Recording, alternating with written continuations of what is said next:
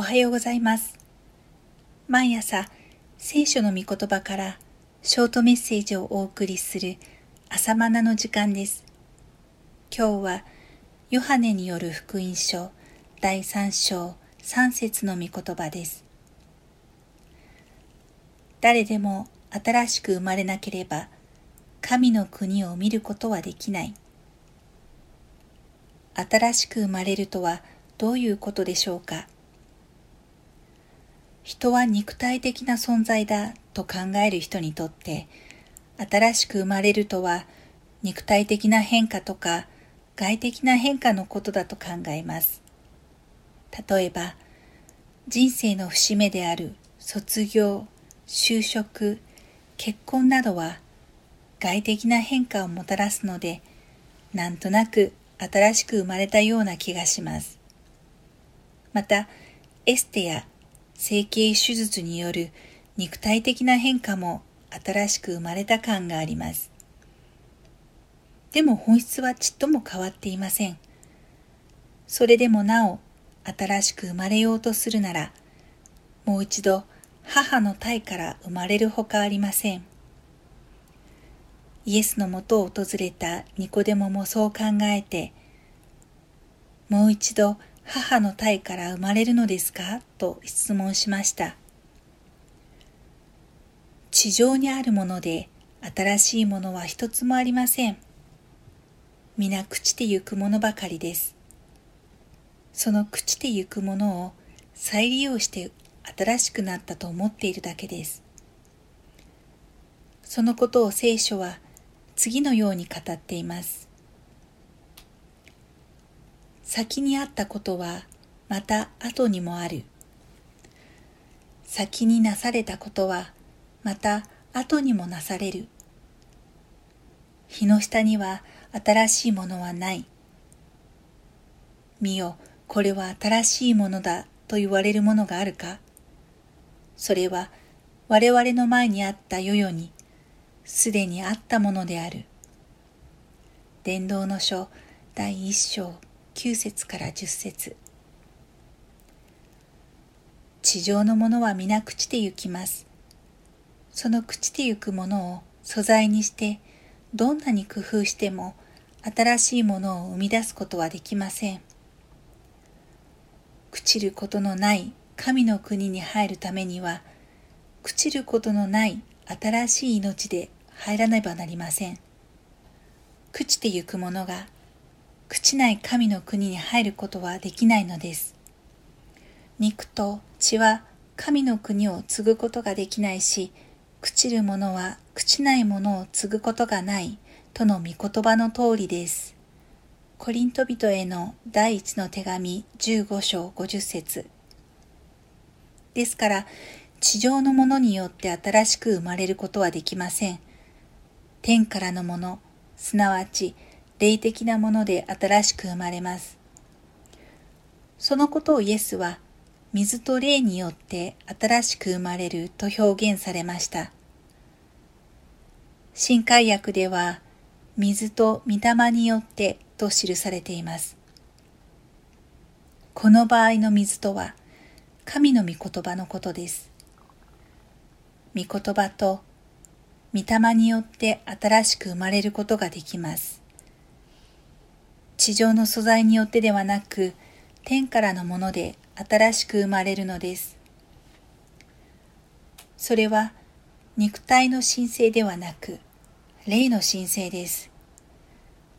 肉体ではなく、霊が新しく生まれたので、その人は神の子供として生まれたのです。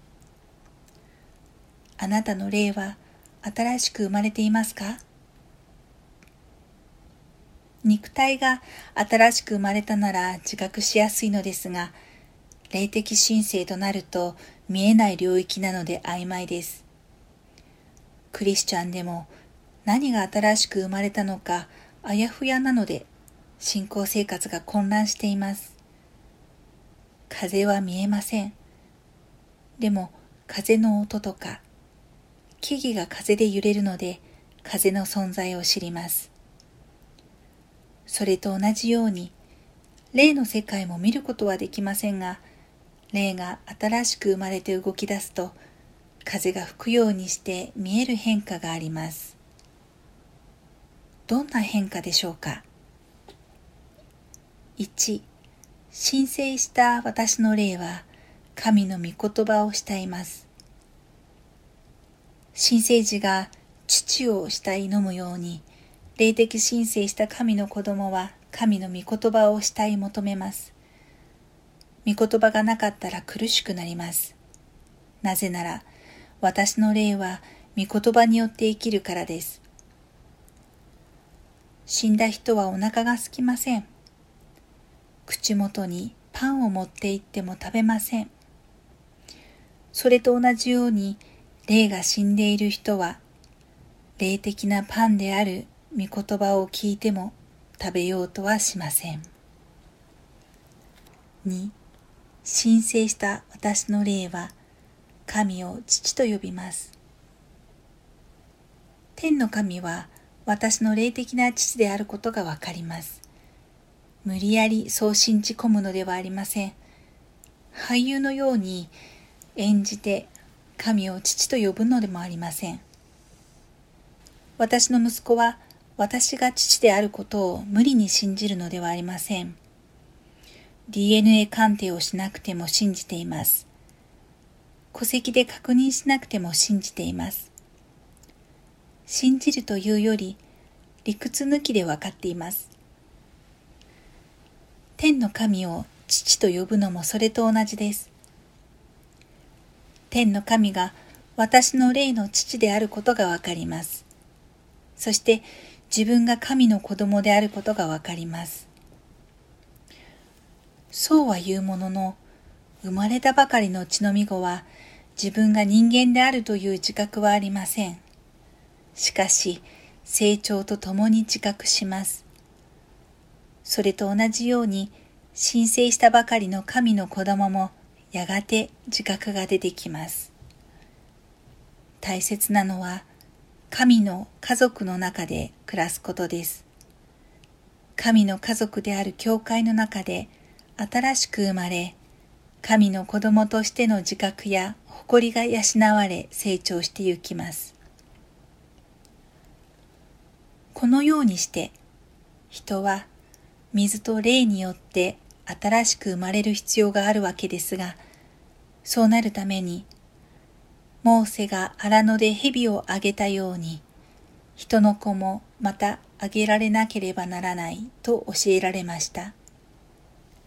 この出来事は、毒蛇によって死に至る民が、毒蛇をかたどった聖堂の蛇を木にかけ、それを見上げると救われたという事件のことです。それと同じように、人の子であるイエスも木にかけられ、そのイエスを見上げる者、すなわち信じる者は救われるという意味です。毒蛇のごとく悪魔は罪の毒牙を持って人々を死に至らしめたわけですが、その蛇を木にかけることと、キリストを十字架にかけることとはどのように関連づけられるのでしょうか？イエス・キリストが十字架にかけられますが実はあの十字架で罪の力を持つ悪魔もかけられたのです。イエスはご自分の死によって世が裁かれると言われそのことによってこの世の君すなわち悪魔は追い出されると言われました。ヨハネ12章31節。また、その裁きとは、この世の君、すなわち悪魔が裁かれることだとも言われました。ヨハネ16章11節そもそも、巫女なるイエスが世に来られたのは悪魔の技を滅ぼしてしまうためです。ヨハネ第一の手紙3章8節少し難しい理論展開ではありますが、イエス・キリストが十字架で罪を滅ぼしてしまわれたことで、罪の力を持つ悪魔も滅ぼされてしまったということになります。だから、あの十字架には悪魔の象徴である蛇がつけられて滅ぼされたわけです。注釈です。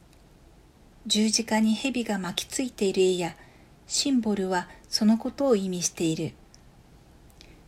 注釈終わります。神はご自分の一人子をこの十字架につけるために世に使わされました。罪の網目に縛られた人々を救い出すためです。罪の支配者である悪魔を滅ぼして永遠の死に至る病から救い出すためです。この十字架にかけられたイエスを見上げるなら、すなわち信じるなら罪の支配から解放されます。新しく生まれます。永遠の命を持ちます。ここに本当の愛があります。なぜなら人類にとって一番の問題は罪だからです。問題は経済でも食料でも教育でも政治でもありません。罪です。罪を根拠に支配する悪魔からの解放です。だから聖書は高らかに宣言するのです。神はその一人子を賜ったほどにこの世を愛してくださった。それは御子を信じる者が一人も滅びないで永遠の命を得るためである。ヨハネ三章十六節永遠の命とは時間的な長さのことではありません。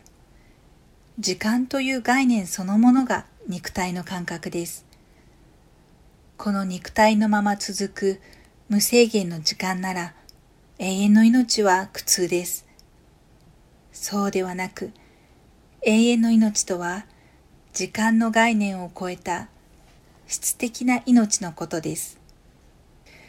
愛することのできる命、許すことのできる命です。命はエネルギーです。愛することも許すこともエネルギーが必要です。でも、罪の中にあるものに愛するエネルギーがありません。だから永遠の命が必要です。肉体が元気で100歳まで生きても愛する命がないなら地獄に等しいです。さあ、この永遠の命を得るために、神は御子を十字架につけました。御子イエスがお持ちである永遠の命を信じる私たちに分け与えるためです。あなたもこの愛を受けてください。この永遠の命で生きてください。では、また明日。